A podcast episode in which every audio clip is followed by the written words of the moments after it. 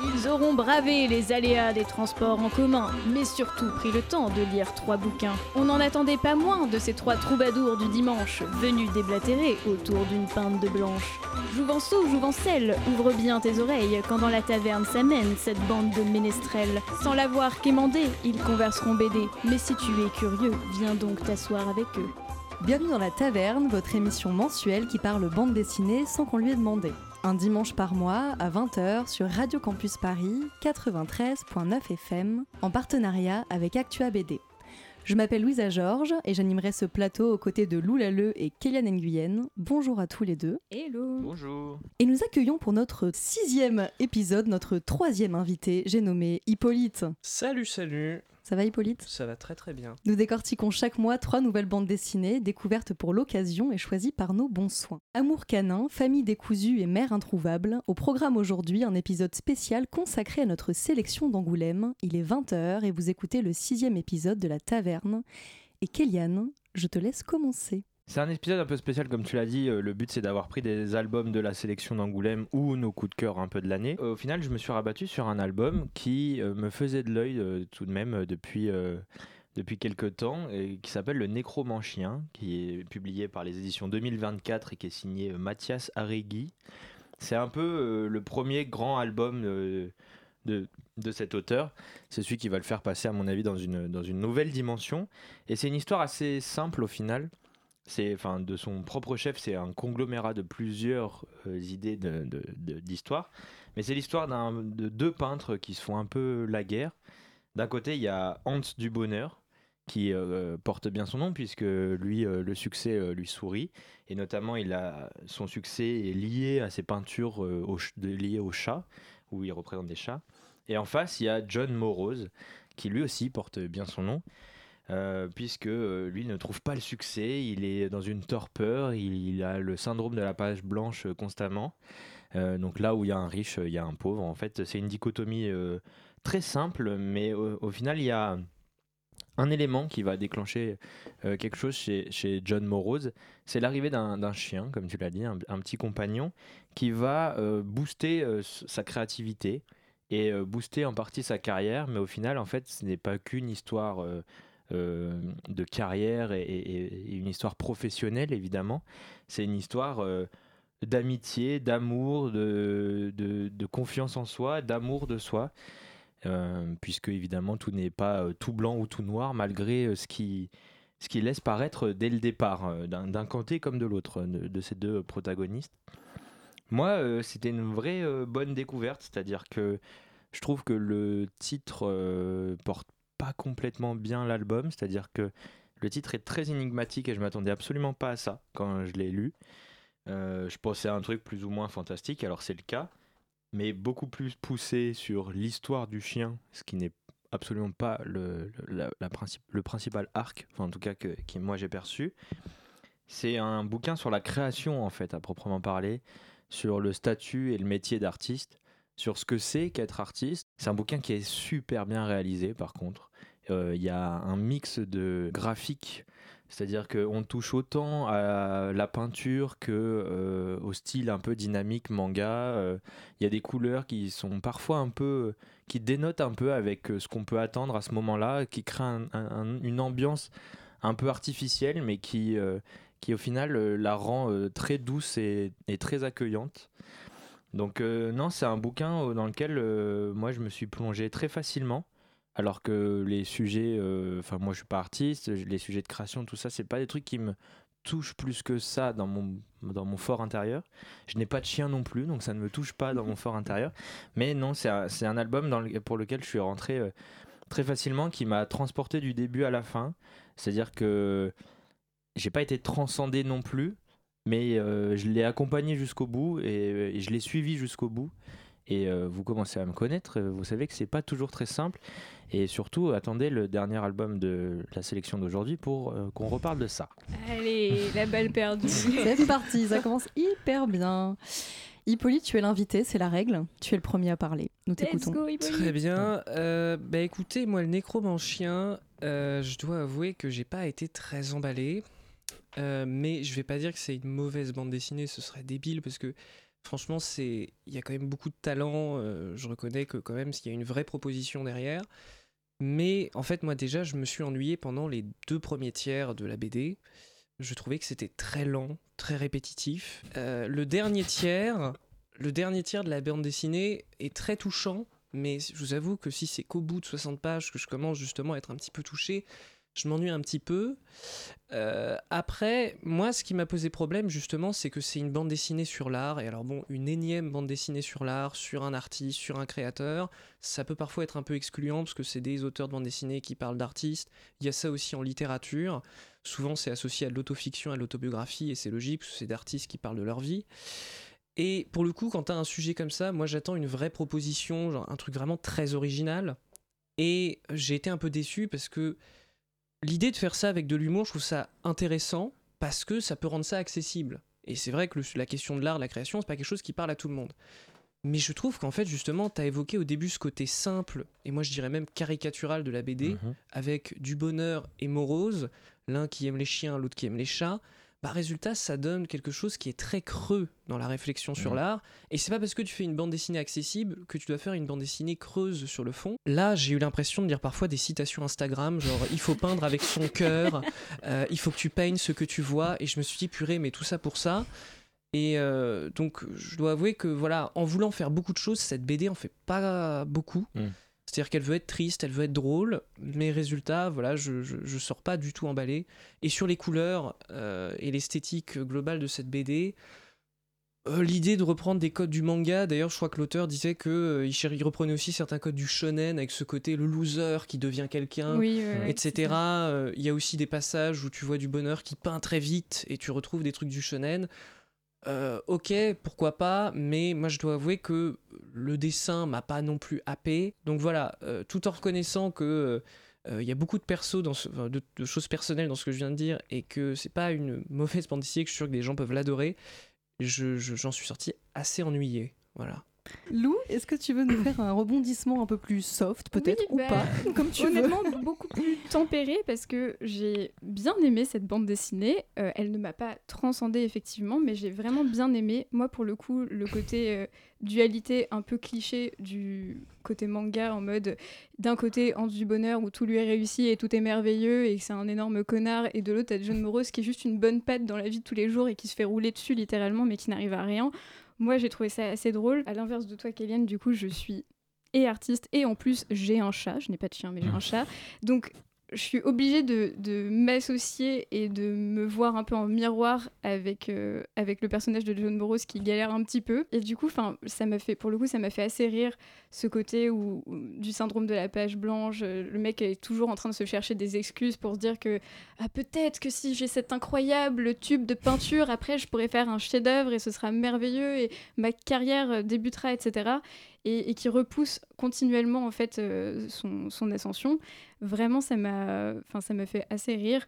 Et surtout, je pense qu'en fait, au-delà des artistes, je pense que toute personne dans un milieu qui nécessite de la création peut euh, s'associer au, et s'identifier au personnage parce que on l'a tous ressenti à un moment ce côté de on n'ose pas faire quelque chose un peu par euh, par trouille etc et on, on se cherche des excuses désespérément avant de se lancer je pense qu'en vrai même quand on n'est pas artiste, on peut s'identifier à, à ces persos. Le rapport au- à l'animal de compagnie euh, m'a assez attendri et assez Mm. touchée. Je pense que toute personne, euh, si vous avez un compagnon dans votre vie, vous avez- enfin, vous vous rendez compte que c'est aussi une source d'inspiration, de réconfort et de bien-être dans votre vie au quotidien. Et du coup, cette partie-là m'a assez touchée. Donc, euh, je pense que c'est une BD à lire. Effectivement, peut-être pas non plus la BD de l'année, mais en tout cas, elle était chouette. Euh, bah, je te rejoins sur le côté euh, sur le côté animal de compagnie. Alors je suis pas du tout team chien en général, ça me laisse plutôt de marbre.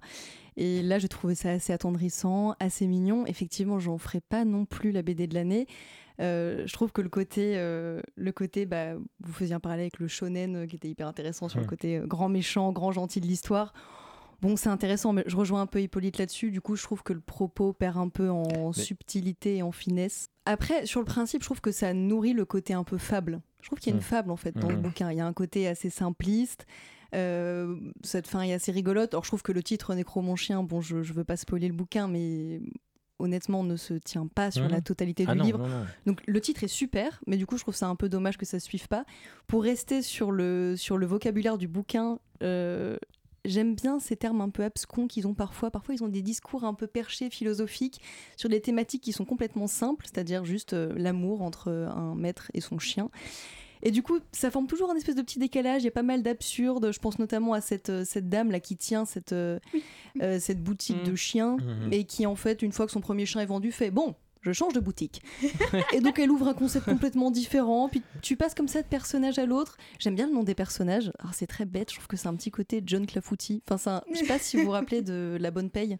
Mais dans Oui, La Bonne Paye, il y avait oui, aussi des noms un peu comme ça. euh. Ah. Ça m'a plus fait penser, moi, au, au BD euh, Disney, quoi. Si tu veux, tu t'as euh, Gontran euh, Bonheur, enfin, tu vois, ce Voilà. genre de trucs. Les, les- Dans leur nom, tu sais quelle est leur caractéristique. ouais. Mais c'est le truc qui fait fable aussi. En fait. Oui, Oui, voilà. aussi. C'est des Bah, personnages oui. de fable. Si, si typiquement, t'as un euh, doute sur les personnages, Voilà. là, là c'est bon, Ouais. on y est. Oui, puis dans la Ouais. fable, t'as le côté fantastique qui arrive à la fin, qui te rajoute Oui. le côté fable aussi. ouais. C'est ça. Ouais. Euh, je trouve que le côté deuil aussi est hyper intéressant. Mm. Moi, ça m'a vraiment touchée. Alors que, bah, effectivement, bon, j'ai déjà eu un chat, donc je pense que je suis aussi sensible à ces questions. Mais c'est vrai que pendant la lecture, j'ai eu des petits moments en mode Ah, ah, quand Mm. même, c'est un petit peu mignon, je suis un peu touchée, euh, je pas pleuré, mais. mais non, en vrai, j'ai trouvé ça, j'ai trouvé ça assez attendrissant. Euh, je trouve qu'il. Ce petit chien qui vient apporter un peu cette, euh, cette révélation à ce mec qui était un peu bah, en perdition, le côté effectivement toujours se trouver des excuses, clairement Mhm. une, une BD qui est sponsorisée par Sennelier, enfin il est constamment en train d'aller Oui, acheter euh, des nouveaux pinceaux, des nouveaux Mhm. feutres, des Oui, nouvelles oui. bêtises. Et ce petit chien qui vient un peu bah, lui redonner un cadre, et effectivement, enfin, c'est prouvé scientifiquement, c'est très important euh, pour les Mhm. gens qui sont typiquement en dépression, en difficulté, les personnes malades, les personnes, euh, les vieilles personnes, d'avoir un animal parce que ça redonne un cadre, ça redonne une dynamique. Et du coup, ça, j'ai trouvé ça très touchant. Surtout que bah, ce personnage, effectivement, même si on n'arrive pas à son niveau, on peut effectivement tous se retrouver là-dedans quand on Mm. crée, quand on écrit, quand on dessine. Donc euh, non, un récit assez touchant. De là à le sélectionner à Angoulême, je serais peut-être pas allée jusque là. Mais voilà, ça sort de ce que j'ai pu lire cette année. À partir de là, je me Bah, dis que oui. peut Dans avoir la sélection, c'est pas déconnant quand même. Non, non, Ouais. non. Je trouve qu'effectivement, il change de ce qu'on voit d'habitude, mais après, le bouquin en tant que tel est pas une claque. Enfin, Non, c'est non, pas mais forcément oui, ce que j'attends, tu vois. Mais je tiens à préciser, on- ce sera le mot de la fin, euh, que du coup les chats euh, sont là pour dominer le monde et sont des infâmes traîtres. Non, Ah oui, c'est vrai voilà, que- voilà, on, voilà. peut pas, on peut pas revenir là-dessus. Ouais. Je ne suis pas d'accord. C'est vrai que le chat a une très mauvaise image dans cette bande dessinée, mais, je ne le, valide pas ce le projet. chat a une très mauvaise image dans le- de base. C'est le, le chat est une merde quoi globalement. Mais non, Mais non Oh là là. Team chat C'est tellement binaire comme discours, comme cette BD. C'est pour ça que j'ai aimé. D'accord? Ah là là là là.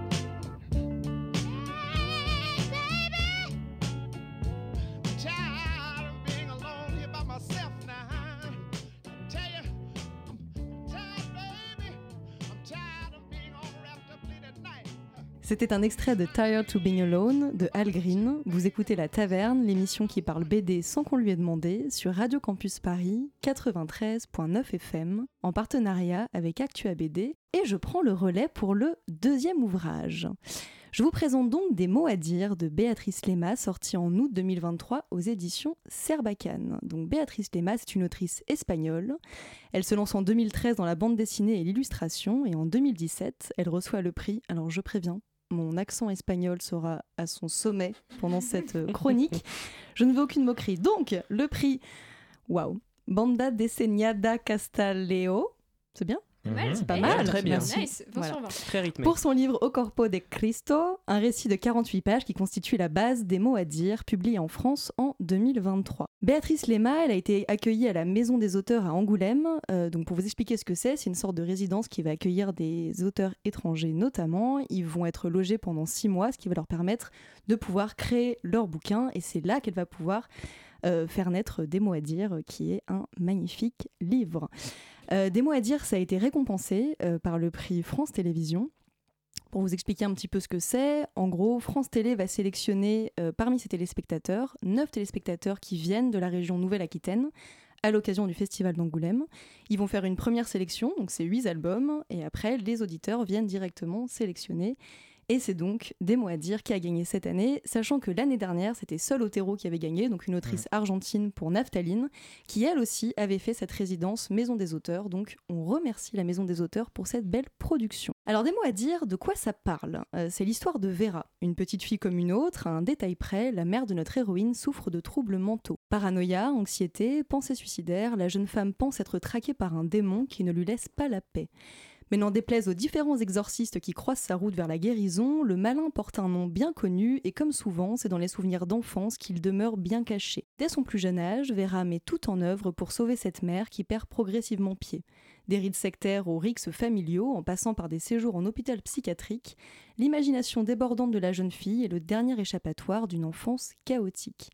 J'ai tellement de choses à dire sur ce bouquin, donc je vais essayer de rester soft et de ne pas trop dépasser.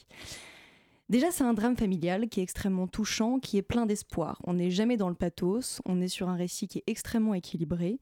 Euh, c'est un projet qui est autofictionnel. Euh, Vera, elle est née en 1985, comme notre autrice, qui raconte dans ce bouquin l'histoire de sa mère, Adela. C'est une histoire qui est particulièrement dure, on sent que l'autrice a besoin d'extérioriser, elle écrit vite, elle dessine très rapidement, dans un style un peu faussement naïf, au feutre essentiellement, mais pas que. Ce qui va faire ressortir ce bouquin, c'est la place de la broderie. Et oui, de la broderie dans un livre, ça n'a aucun sens, et pourtant, elle l'a fait. Pourquoi de la broderie? Euh, Déjà, donc, tellement de métaphores qui viennent en tête sur euh, le filage, le, lien, le... Enfin bref, on va, on va s'en passer, je vous laisserai vous amuser avec ça. C'est du broderie en point de croix. Euh, notre autrice a appris à broder, notamment en observant sa mère, donc il y a tout un lien filial par rapport à ça qui est extrêmement touchant. Euh, si elle utilise la broderie à l'intérieur de son ouvrage, c'est notamment en référence aux arpilleras latino-américaines. Donc, qu'est-ce que c'est? C'est un style de broderie qui a été développé pendant la dictature de Pinochet au Chili, qui consistait pour des groupes de femmes à raconter les horreurs de la guerre à travers de la broderie. Donc, ça forme des espèces de grandes. euh, de, grandes surfa- de grandes surfaces brodées avec plein de couleurs. C'est très joli à regarder. Et ce qui est intéressant dans ce parallèle, c'est que notre autrice raconte elle aussi toutes les horreurs de son enfance via la broderie. Et donc on est sur un euh, projet euh, hyper personnel, hyper intime. L'autrice relie un petit peu les différentes... euh, comment dire, euh, différents formats. Donc je l'ai dit pour le feutre, on a de la broderie, mais elle va jusqu'à nous mettre en avant les, les comptes rendus médicaux de sa mère, donc ils sont directement euh, retranscrits sur le bouquin avec euh, la bonne police. Donc c'est assez glaçant à regarder, parce qu'on a vraiment les comptes rendus juste après les premières crises de sa mère. Enfin, c'est, on est vraiment au plus profond de l'intime. En même temps, l'autrice a un réel recul, une subtilité et un humour euh, par rapport à ce qu'elle a vécu qui est assez touchant. On n'a pas du tout de règlement de compte, on n'a pas du tout de colère dans son propos, comme on peut le retrouver dans d'autres fictions euh, euh, plus biographiques qui peuvent parfois bah, soit nous mettre mal à l'aise, soit nous mettre dans l'inconfort parce qu'on on est tout d'un coup au plus proche de l'auteur, ce qui n'est pas forcément, pas forcément des plus agréables. Euh, parce que au-delà en fait de cet amour qu'il va y avoir entre cette mère et cette fille, qui est quand même très touchant, qui est la base du bouquin, on parle quand même énormément de violence, parce que cette mère justement va être assez abusive avec cette fille, euh, qui va essayer de s'en occuper, qui va essayer de la sauver, et dès son plus jeune âge, le récit commence quand l'autrice a 4 ans, euh, donc on est sur des scènes complètement loufoques où sa mère va essayer de l'emmener faire de l'exorcisme pour essayer de lui faire sortir le démon d'elle alors que bah, c'est elle qui pense être concernée par ce démon. Enfin, il y a tout un parallèle. Elle se mélange dans la famille, elle fait de la parano par rapport à son frère, par rapport à son mari. Enfin, c'est assez violent et on comprend en lisant le bouquin et en rentrant au plus profond de cette enfance, dans ce qu'elle est de plus sombre, qu'en fait Adela, comme beaucoup de personnes qui souffrent aujourd'hui euh, de ces troubles, a subi des violences quand elle était plus jeune, notamment de son père, abusif, alcoolique, violent. Et tout le projet de ce bouquin est pour moi de briser ce cercle de la violence. À l'intérieur, Béatrice est là pour extérioriser, pour exorciser ce mal et enfin faire sortir toutes les horreurs qu'elle a vues et qu'elle a vécues.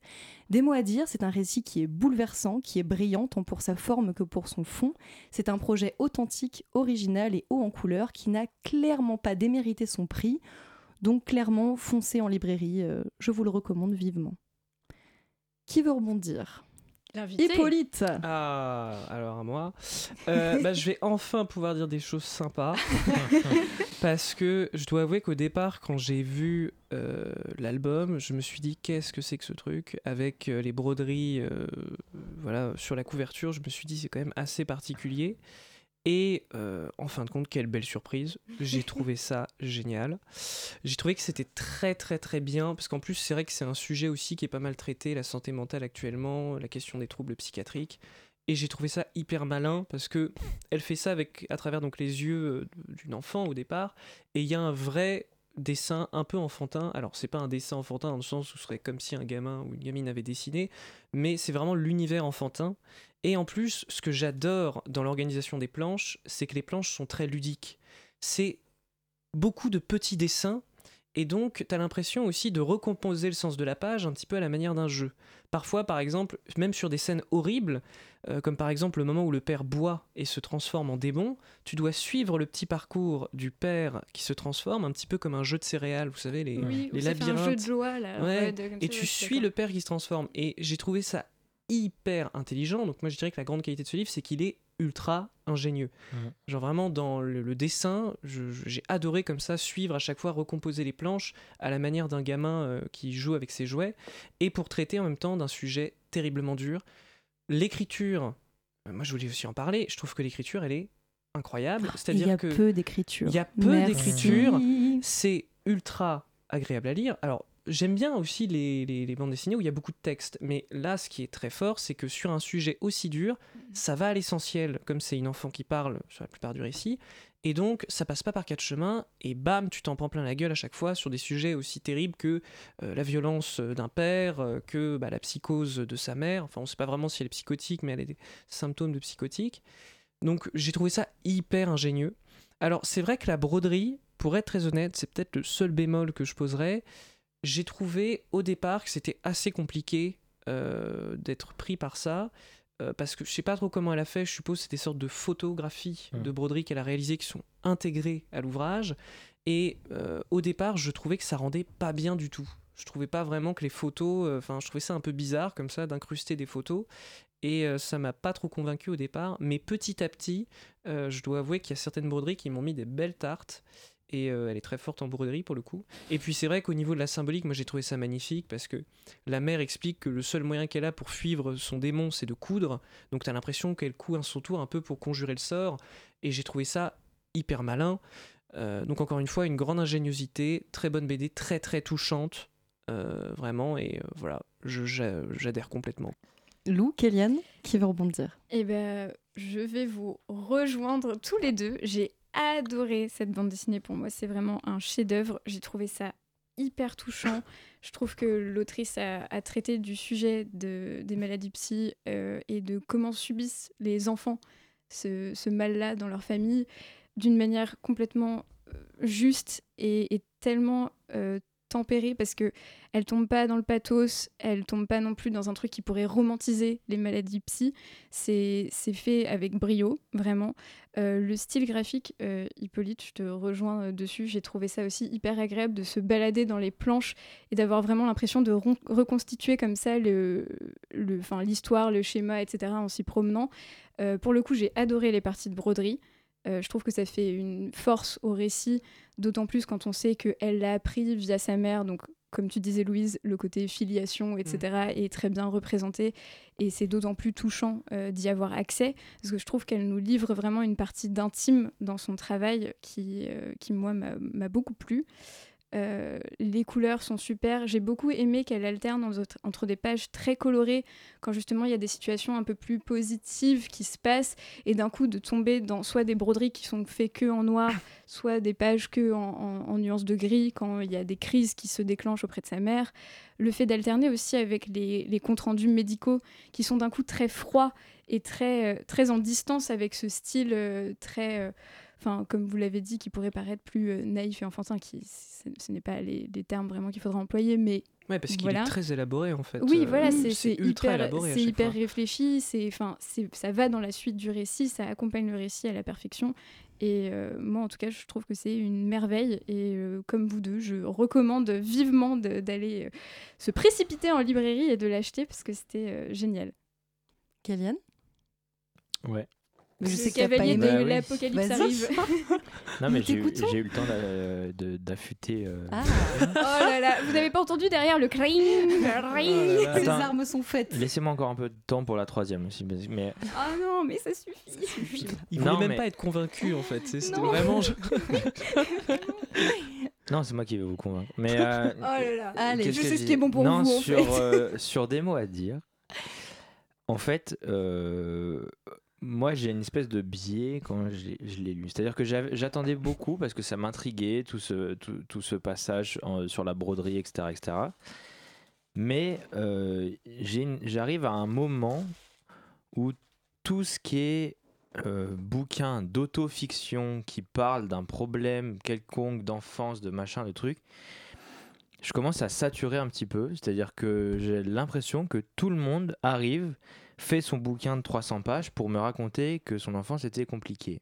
Ce qui, je, je, ne, re- euh, je ne revendique pas que c'est forcément une mauvaise chose. Et alors un bouquin sur l'art avec un chien magicien, pas de problème quoi. Mais parce que j'ai trouvé ça intéressant. Enfin, j'ai- peut-être que le propos n'était pas suffisamment poussé dans le nécromancien, ce que je peux entendre, mais j'ai trouvé qu'il y avait quand même une espèce de parti pris euh, sur la mise en scène, sur, la, sur euh, comment on raconte et, et- comment il a construit son histoire. Là, c'est purement non fictionnel, c'est-à-dire qu'elle raconte les faits. Et heureusement que elle met de l'intention dans la mise en page et dans la mise en scène. Parce qu'effectivement, il y a les parties en broderie et il y a, comme vous l'avez dit, des vrais effets de mise en scène avec euh, les rapports euh, médicaux, avec euh, des planches qui sont complètement atypiques. Et heureusement, parce que sinon, ça fait un album bateau. Et ce qui fait qu'elle peut aller chercher un prix et qu'elle peut revendiquer un prix, c'est cet effort de mise en scène-là. Et moi, ce que je dis, c'est que sur le fond, j'ai pas été ni transporté, ni touché, ni quoi que ce soit, parce que je dis pas que j'ai déjà lu cette histoire-là. Je dis que il y en a tellement qui sortent. Enfin, euh, une des premières que j'avais lues et qui est pas si vieille que ça, c'est euh, l'histoire de, Jean-Louis Tripp qui raconte euh, la mort tragique de son frère et comment il a euh, qui, s'appelle d'ailleurs Le Petit Frère tout simplement, et, qui- qui raconte toute sa culpabilité au travers des années, parce qu'il avait 18 ans quand son frère est mort, maintenant il en a 60. Celui-là m'avait transporté, parce que vraiment c'était très touchant, il y avait toutes les connexions familiales et tout ça, et le dessin était réaliste, donc bon bref. Mais, et- mais depuis j'en ai lu quelques-uns en fait, et c'est ça le truc, c'est que je, je commence à un petit peu à saturer, ce qui fait que je suis un Mm. peu passé à côté de celui-là. Euh, alors que le sujet est très intéressant et qu'il est novateur, mais surtout, et c'est là où moi j'ai confiance en cette autrice, c'est qu'elle a, elle sait faire. C'est-à-dire qu'elle sait où elle va, elle sait ce qu'elle fait, et elle ne fait pas juste de la non-fiction euh, comme c'est très décrié en ce moment, parce que en, en ce moment, si vous voulez, la BD et le monde de la BD est un peu utilisé pour faire passer des histoires un peu dures avec des trucs euh, un peu simples parce que on dessine des petits Mickey avec des bulles. euh. Mais du coup, je sature un peu de ça parce que c'est souvent un peu tout le temps la même chose qu'on lit. Là, effectivement, elle fait un pas de côté, mais malheureusement, je sature tellement de ces, de ces histoires-là que j'ai pas réussi à, à l'apprécier à sa juste valeur, à mon avis. En même temps, euh, moi je, je pense pas qu'on puisse décrier le fait de vouloir rendre accessible au plus grand nombre des sujets comme ça qui sont plus difficiles. Je reviens. ce non, c'est sur, pas euh, le souci. C'est juste oui, que en que- en lisant une par jour, à un moment, je, tu satures. oui, quoi. bah, une par jour, je Hmm. me doute bien, mais là, c'est pas forcément le cas. Il en sort pas euh, autant, je pense, des BD euh, comme ça, et surtout que là, c'est traité d'une manière si différente Ouais. que je pense pas qu'on puisse, euh, tu vois, enfin, euh, foutre ça entre guillemets dans le même package que le reste. Non mais oui, oui, non mais je- j'entends. Celui-là vaut vraiment le coup. C'est juste que je sais pas, j'étais pas dedans et du coup je suis un peu passé à côté. Et en plus Mm. le sujet, déjà d'une ne me touche pas. Euh, heureusement, je touche du bois. Mais euh, mais du coup ouais, je suis pas rentré non plus dans ce sujet-là, euh, dans le sujet des troubles mentaux et de la gestion de l'enfant. Après, je trouve que ce qui est important aussi dans ce bouquin, c'est qu'elle ne raconte pas juste son histoire à elle. Mm. Il y a un réel impact politique, il y, a un- il y a une vraie nécessité de santé publique à l'intérieur de ce bouquin. C'est-à-dire que déjà, je trouve qu'il y a un propos qui est éminemment féministe, qui est là aussi pour dénoncer le fait que cette femme, c'est aussi quelqu'un de vulnérable, qui a été abusé par son père, mais qui est aussi abusé par l'Église, par la tradition, qui essaye de la faire taire, qui essaye de la manipuler, parce qu'en fait, depuis le début, on sait Mhm. qu'il y a un problème dans sa famille. Et en fait, c'est un truc qui se fait un peu entre femmes et tout le monde est là non mais on va plutôt aller t'emmener voir tel rembouteux tu vas voir ça va te faire du bien on va faire telle prière on va te lancer de l'eau bénite à la face et tu vas Mhm. voir ça va te faire du bien et en fait on est juste là pour la faire taire cette femme. Et en Ouais. fait elle, elle sombre doucement dans la folie.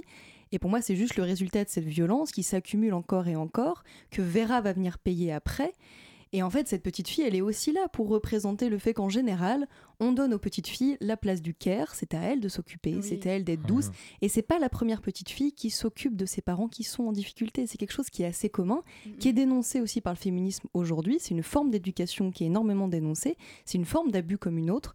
Et pour ça, je trouve que le bouquin est important parce qu'il a un réel impact politique. Elle n'est pas juste là pour servir son propos. Je pense qu'elle est vraiment là aussi Oui. pour dénoncer tout un système.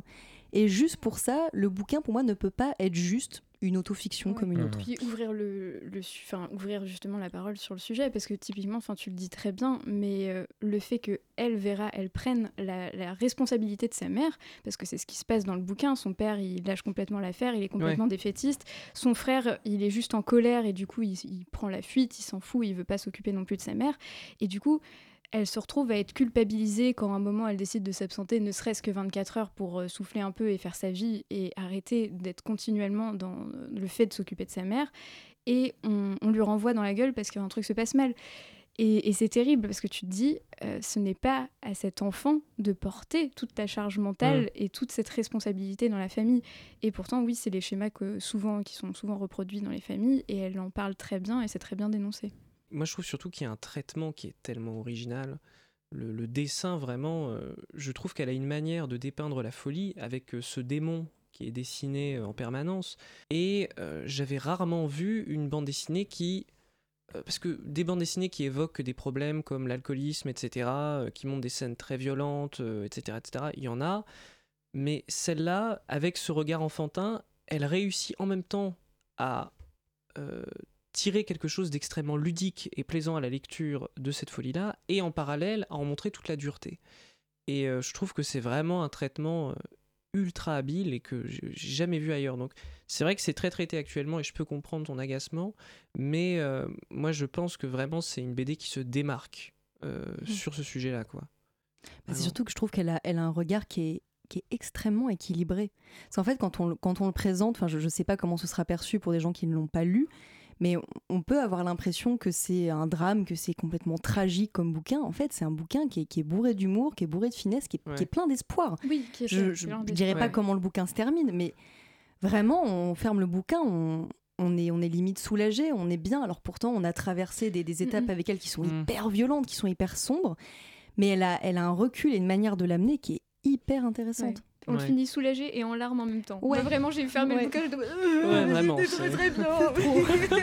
Pas une page de plus non mais vraiment.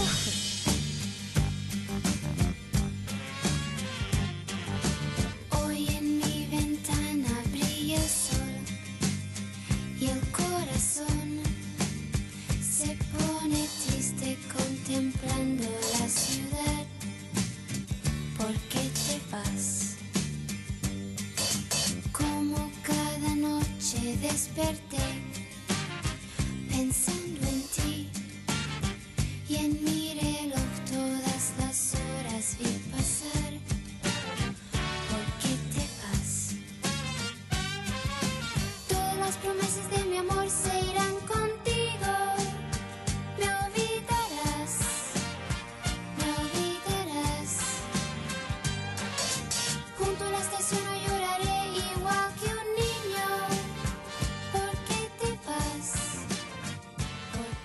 C'était un extrait de Porque te base de Jeannette.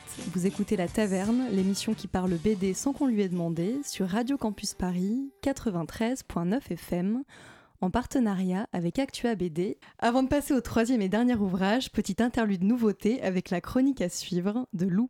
Et aujourd'hui, pour la chronique du jour, j'aimerais vous présenter le concours Raymond Leblanc.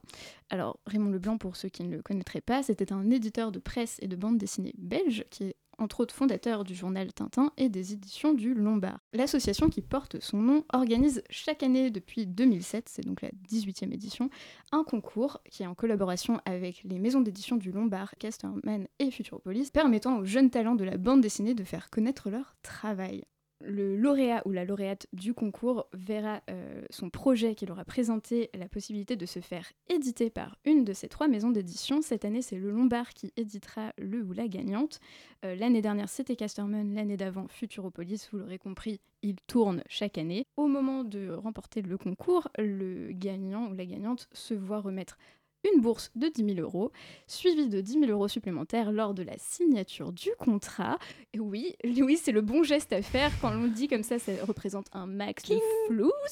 Surtout pour des jeunes auteurs. Voilà. C'est- Bon, hop, on va parler, pas parler de la situation des auteurs euh, actuellement et le rapport aux maisons d'édition. Voilà. Mais elle est On- bonne, non, je crois.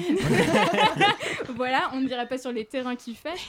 En tout cas, oui, ça représente euh, un max de thunes. Petites informations à savoir, il n'y a pas de limite d'âge pour participer à ce concours et il est ouvert à l'international. Les seules conditions étant euh, de présenter votre projet, votre dossier en français et de ne pas avoir publié plus de deux ouvrages si votre carrière était lancée. Parce que je rappelle, le concept du concours, c'est quand même de permettre à des jeunes talents de se faire découvrir et de percer dans le monde de la bande dessinée. Donc si vous appelez Jean-Michel Machin, que vous avez publié 40 ouvrages et que vous avez déjà 12 prix, bon, vous n'êtes pas concerné. Je suis Daniel Klaus. Voilà, aucun problème avec les Jean-Michel Machin, nonobstant, mais voilà, c'est juste, je, je préfère le préciser. Euh, la fin euh, de participation au concours sera le 22 mai 2024, donc ça vous laisse le temps, chers auditoristes, euh, d'y participer, si le cœur vous en dit. Ne faites pas euh, comme euh, John Morose. Surpassez-vous et surtout trouvez le toutou qui pourra tout tout changer à votre destinée. J'ai osé le dire, voilà, c'était trop facile à faire. après nonobstant, il y a tout, tout Waouh. changé quand même. hein.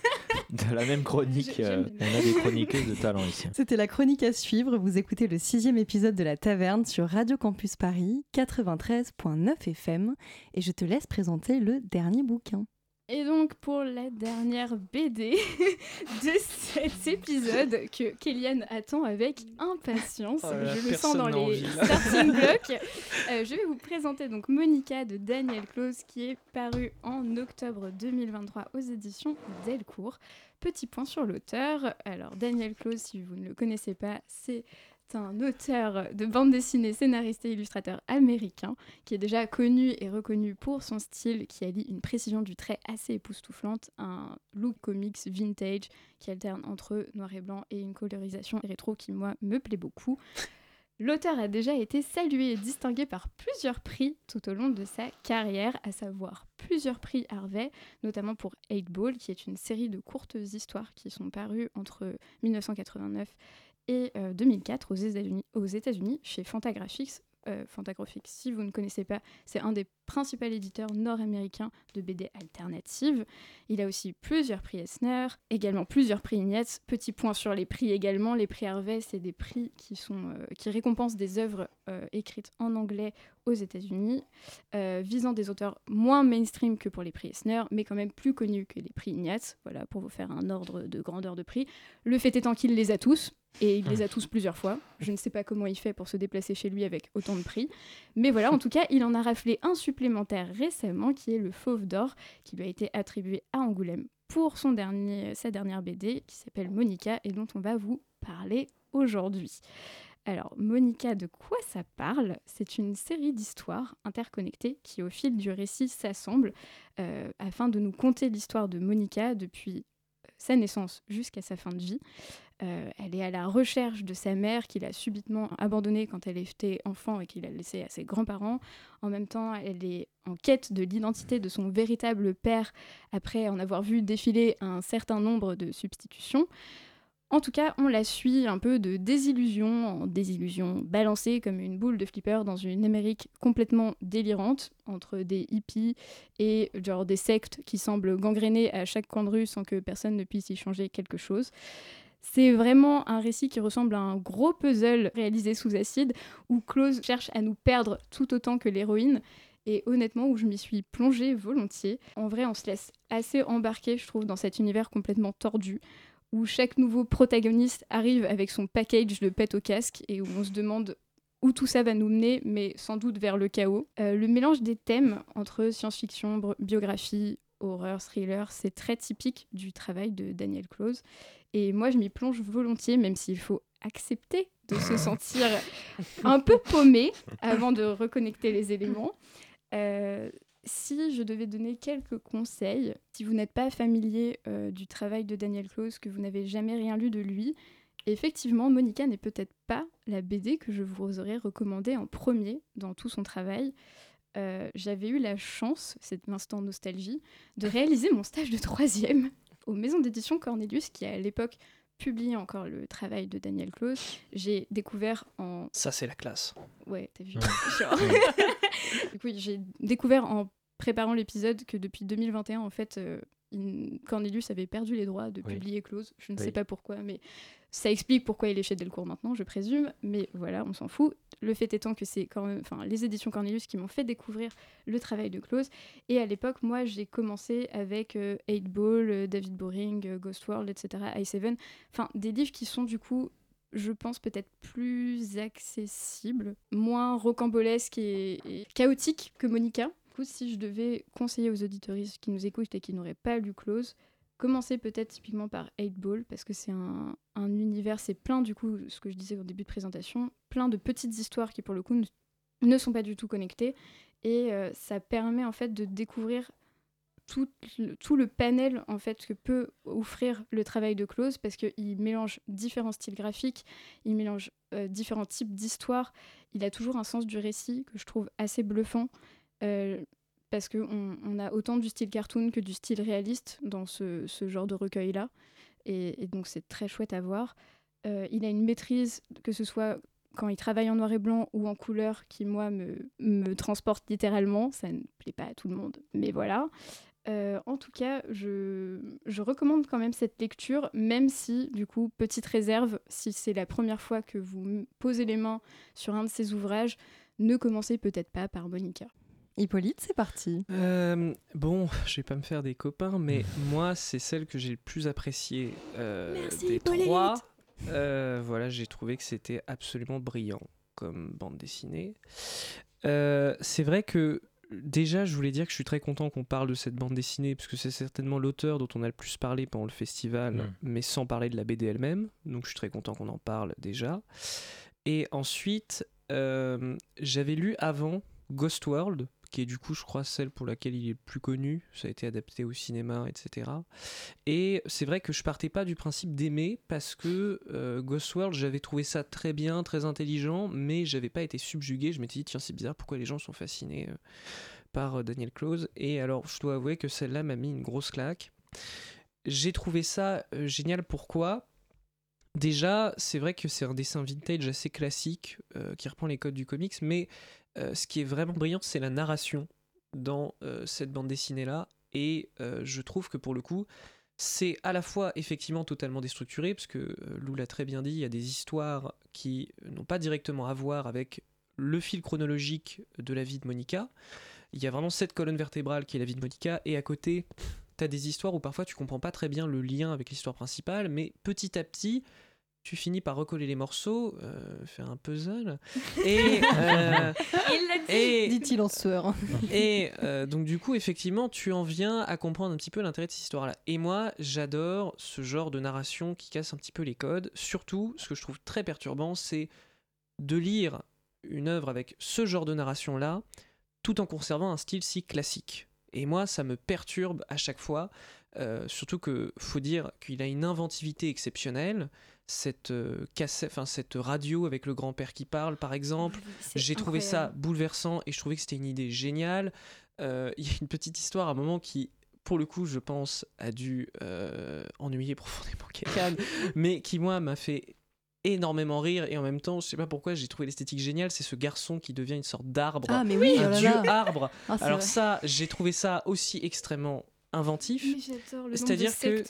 Il- Les sectes aussi, je trouve que toute la, la secte elle-même qu'il a, qu'il a, qu'il a pensée, Oui. je trouve ça hyper bien fait. T'as vraiment l'impression qu'elle existe. Il a vraiment créé toute une théologie. Enfin, c'est, c'est hyper malin. Il y a un vrai travail de fond euh, sur l'univers et il a créé un univers qui réussit à être à la fois bordélique et en même temps très structuré. C'est un peu à l'image du livre d'ailleurs. C'est-à-dire que euh, c'est un bazar, mais c'est un bazar très ordonné.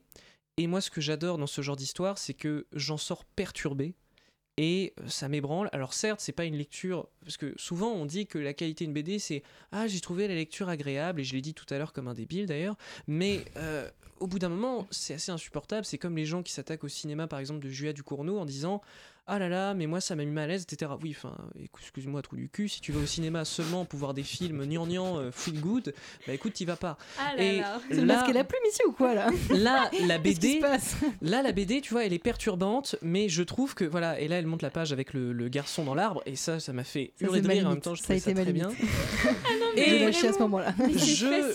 Je, je trouve que j'ai lâché vraiment, avant. ça m'a vraiment perturbé et j'ai trouvé ça génial. Et je dois dire que même s'il y a une esthétique classique, j'aimerais citer une case de la BD que j'ai trouvée somptueuse, euh, parce qu'il faut dire que c'est superbement bien écrit.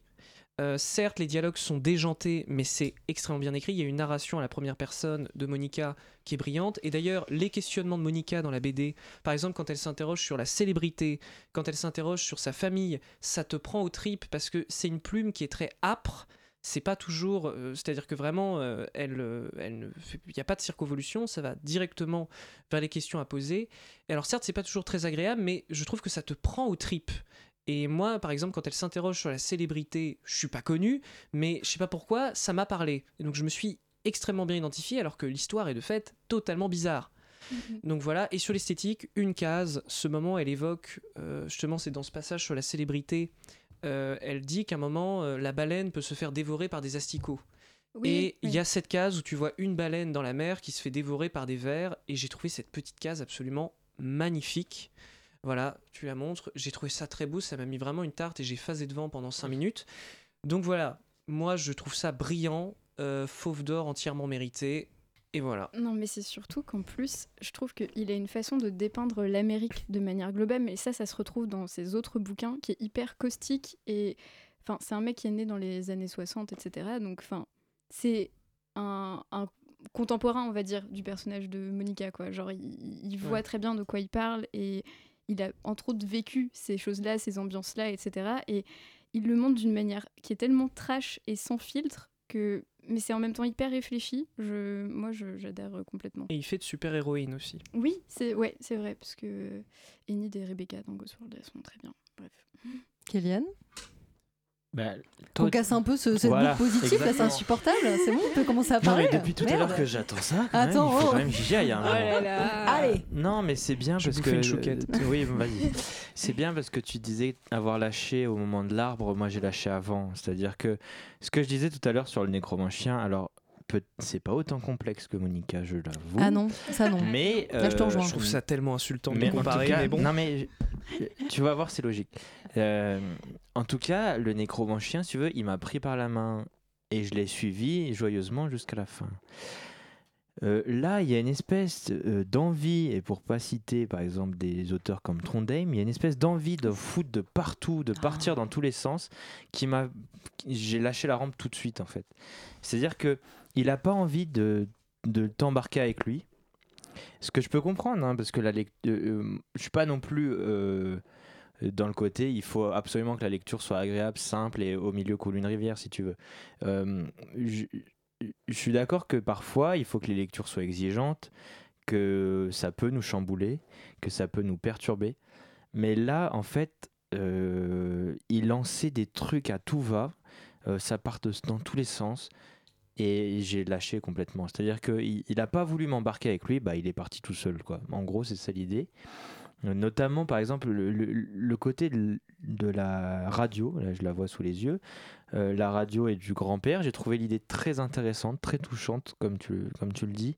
Il y a des vrais effets euh, de mise en scène, de, de- il y, a des il y a des effets d'histoire très très intéressantes, mais il va pas au bout. C'est-à-dire que comme c'est des, que des petites histoires, là par exemple la radio, bah, ça fait euh, 10 pages et basta, et puis après on n'en parle plus jamais de la vie. Alors qu'il y a un truc hyper intéressant à creuser, et il ne creuse pas. J'ai l'impression C'est qu'il c'est reste pas vrai sur la radio, il en reparle après. Oui. bah oui, mais très peu. Moi, j'aurais aimé Bah, qu'il qu'il c'est- aille, qu'il aille un peu plus en C'est profondeur. l'essence, entre guillemets, finale. Bah, après, t'aurais dit que c'est le concept qu'il aurait trop étiré, mais, Non, bah non. C'est- c'est- Oui, Mais- s'il en fait 300 pages, oui. mais Mais, là, pour le coup, je trouvais que la radio, c'était bien dosé. euh. Mais oui, justement, c'est là où moi je trouve qu'il est super fort dans le sens du récit, c'est qu'il est capable de jongler et de flirter avec plein de thèmes et d'ambiances différentes, et je trouve qu'il met toujours un bon timing à passer à- à- au, à- au thème suivant, si tu veux. Donc on est là dans un moment où ça flirte presque avec, avec un peu de l'horreur, avec ce côté de dire à la fois c'est touchant qu'il puisse lui parler à travers la radio, en même temps c'est très bizarre et tu sais pas trop où ça mène. Et du coup, ça se cut au bon moment, on passe à la suite et ensuite on, on y revient plus tard. Il a une façon de rebondir d'histoire en histoire et d'interconnecter le tout, moi que moi j'ai trouvé. C'est pas vraiment, bordélique, moi je suis pas d'accord non plus. Mais je te Moi, je laisse trouve ça- terminer. je trouve que ça je complètement coupé. Ah non, mais si, c'est ça. C'est-à-dire que, tu vois, je suis d'accord avec toi, c'est euh, entre touchant et glauque euh, l'épisode de la radio, puis après, on passe à un mec qui se transforme en arbre, et puis on revient dessus 100 pages plus tard, mais juste pour faire une évocation, pour dire, ah ben comme ça, tout est connecté. En fait, va au bout des choses, euh, il va pas au bout des questionnements qu'il pose, il te laisse tout ça en suspens, et c'est à toi de faire ta sauce, et moi, ça m'a pas du tout parlé, parce que, euh, en fait, toutes les 5 pages, il te lance un grand thème général, euh, hyper touchant, hyper pointu, quelque chose de très intéressant, pour passer du coq à l'âne, cinq pages plus loin, et sans jamais... Je suis pas tout à fait d'accord avec vous, c'est-à-dire que en termes de trame à proprement parler, certes, tout se connecte, puisque, comme tu l'as très bien dit, il y a la colonne vertébrale de l'histoire de Monica. Au final, la quête de Monica, au bout de 30 pages, on s'en fout. C'est plus du tout le centre d'intérêt du livre, mais pourquoi pas? Mais en fait, Attends, on Ce s'en fout. non, mais de 30 c'est- pages. c'est-à-dire que on, on continue à chercher sa mère, mais c'est plus vraiment le- l'essence même Ah du non, bouquin, c'est moi je c'est trouve. faux, c'est faux. Les 30 premières pages, elle est encore avec sa mère. Non, mais ce que je veux dire, elle est que- abandonnée oui, au bout de 30 30 pages. Non, mais 30 et pages, après, il y a la c'était un- quête. 30 pages, c'était un ordre d'idée. Enfin, mais ce que je veux dire, c'est que le- le- moi, j'ai trouvé que le- fil rouge qu'il a lancé devenait secondaire, mais ça, c'est pas dramatique, c'est possible, et pourquoi pas. Mais du coup, ça ne connectait pas suffisamment bien les briques du puzzle les unes entre elles. C'est ça qui m'a gêné. C'est-à-dire qu'à la fin du bouquin, je me suis dit, ok, certes, ça fait, je sais que ça fait un moment que j'ai décroché, mais en, fin- euh, mais en me forçant à aller jusqu'au bout, je n'ai pas compris l'intérêt d'aller jusqu'au bout du bouquin. En fait, c'est ça le problème. Ça avait été que des petites histoires indépendantes, pourquoi pas, quitte à lancer, à rester autant en suspens sur ces choses-là. Mais là, du coup, je, je suis passé complètement à côté du truc. Et vraiment, alors effectivement, comme tu le dis, je j'ai jamais ouvert d'autres euh, Daniel Close de Je ma vie. J'en ai, j'en avais euh, globalement euh, très peu entendu parler euh, avant il y a deux ans de, de- de Daniel Close parce que je suis absolument pas, je suis très peu un lecteur de, de bande dessinée américaine et encore moins de bande dessinée alternative américaine. Mais je ne comprends pas ce, ce prix du meilleur album de l'année. Vraiment, je suis très Bah, loin de ça. C'est surtout que si je dois revenir sur le côté puzzle, je peux comprendre qu'Hippolyte avait adoré ce terme.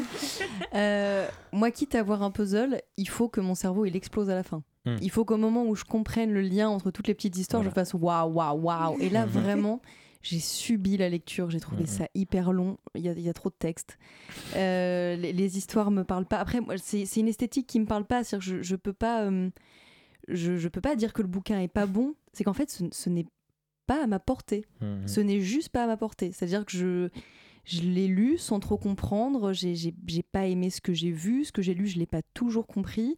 Les histoires me parlent pas. J'ai, en fait, je n'ai rien ressenti à la lecture. En fait, je l'ai terminé et je me suis dit, bah c'est pas pour moi. Mhm. Oui, ça t'a pas parlé. Et, du Et coup, je trouve ça dommage pour un fauve d'or de me dire que, enfin, je, je pense pas être neuneux non plus. Mais je non, pense avoir lu pas mal de BD, mais là, je suis complètement passée à côté. Vraiment, je l'ai ouvert, j'ai fait oula, ou ça va être, euh, ça va être Ça va être très très long. Et Mhm. j'ai trouvé ça très très long. Et du coup, j'imagine que s'il a été, euh, s'il a eu ce prix, c'est que ça a parlé. Vous, ça vous a parlé. Moi, vraiment, je, je Mhm. sais même pas quoi en dire parce que je, je, je n'ai point compris. Et je- J'aime bien ta métaphore sur euh, l'explosion parce que c'est vraiment ce que j'attendais en fait. Ouais, bah oui. Ouais. Il y, a, il y a plein de, de films ou de bandes dessinées où il y a des trucs comme ça, plus ou moins interconnectés. Et là, en fait, j'ai l'impression que Ouais, mais on sait pas où il va, quoi, en fait. Je, je suis pas d'accord avec ça parce que je pense que le cinéma, pour le cinéma, c'est encore plus clair. Parce que une œuvre d'art, c'est pas une énigme. C'est pas euh, un petit truc que tu vas résoudre à la fin en disant Eureka, il y a l'explosion. Pas du tout. Moi, quand je sors d'un film, j'ai envie qu'on ouvre mes horizons Mhm. et j'ai envie d'être ébranlé, j'ai envie d'avoir des doutes, pas des réponses. Et c'est exactement ce qui se passe dans Monica, c'est-à-dire qu'effectivement, il n'y a pas d'explosion finale, mais c'est parce que c'est vraiment une œuvre d'art et c'est vraiment quelque chose qui te fait douter et te surprend. Mhm. Mais si on arrive en conquérant devant la BD et qu'on n'accepte pas justement de souffrir un peu pour s'ouvrir à une autre forme d'expérience, bah effectivement on passe à côté. Mais Mhm. je trouve que quand on parvient à rentrer dedans, et je pense que c'est pas une question d'être neuneu ou non, c'est aussi ça dépend également des goûts de chacun et euh, ça dépend aussi de ce qu'on a lu, de ce qu'on a l'habitude de lire. Euh, c'est pas du tout quelque chose qui mettrait à part cette BD comme une sorte de BD pour une élite, pas du tout. Mhm. C'est juste un type de bande dessinée. Et ben je pense que vraiment c'est voilà, ça vaut le détour et, et c'est très réussi. De toute façon, c'est un peu comme ça qu'avait justifié le jury d'Angoulême. C'est c'est comme ça que Thomas Bogalter, le président, l'a justifié sur scène. C'est de dire c'est une expérience, euh, vous allez vivre quelque chose de, différent. Nous, on a été euh, embarqués et on s'est laissé embarquer. Et euh, c'est pour ça qu'on l'a choisi, elle, par rapport aux autres, parce que c'est presque une, une expérience psychédélique ou un truc comme ça qui fait que on n'a pas lu ça ailleurs et c'est pour ça qu'on a voté pour ça. Et donc dès lors, moi j'étais plutôt intrigué puisque je me suis dit bah tant mieux, je vais lire quelque chose qui change? Bah là non, en fait, euh, c'est-à-dire qu'au bout de, trois, euh, euh, trois feuillets de, de- d'histoire, j'étais mais c'est-à-dire que je me suis laissé embarquer, mais j'ai été perdu tout de suite sans jamais trouver la sortie en fait et sans jamais comprendre pourquoi j'étais perdu et où j'étais. Et c'est ça qui a fait que je suis passé complètement à côté de la lecture. Quoi. Après, je pense que l'esthétique fait beaucoup. Je pense que le dessin aurait été différent. Je serais potentiellement plus rentrée dans l'histoire. Là, j'ai vraiment un gros, gros blocage avec le dessin et le côté comics un peu rétro. Ça me... Ouais. Mais voilà, je, je- en fait, je sens que je passe potentiellement à côté de quelque chose. Mais c'est vrai que quand je le lis, je, je l'ai subi. Pour le coup, je l'ai pas. euh, Ouais. On est deux. Mais, euh, mais du coup, non, mais je suis, je suis assez contente qu'on soit, euh, qu'on soit parfaitement divisé dessus. Parce que c'est- très intéressant de voir qu'on a lu exactement le même bouquin et qu'on l'a soit adoré, soit complètement détesté. Avant de clôturer, Hippolyte, est-ce que tu as un retour à faire sur cette émission? Bah écoutez, c'était très sympa. Je trouve que ce qui était bien, c'est qu'on n'était pas d'accord sur la plupart des bandes dessinées et en même temps, on a eu des discussions très intéressantes et euh, diplomates. Donc écoutez, moi je j'en tire plein de belles choses. Je trouve ça très très chouette. Tu vas revenir du coup? Bah avec grand plaisir quand vous voulez. On en a de la chance. L'émission touche à sa fin. Merci à tous et à toutes pour votre écoute. C'était le sixième épisode de La Taverne. Rendez-vous le mois prochain pour de nouveaux échanges BD passionnés sur Radio Campus Paris 93.9 FM en partenariat avec Actua BD.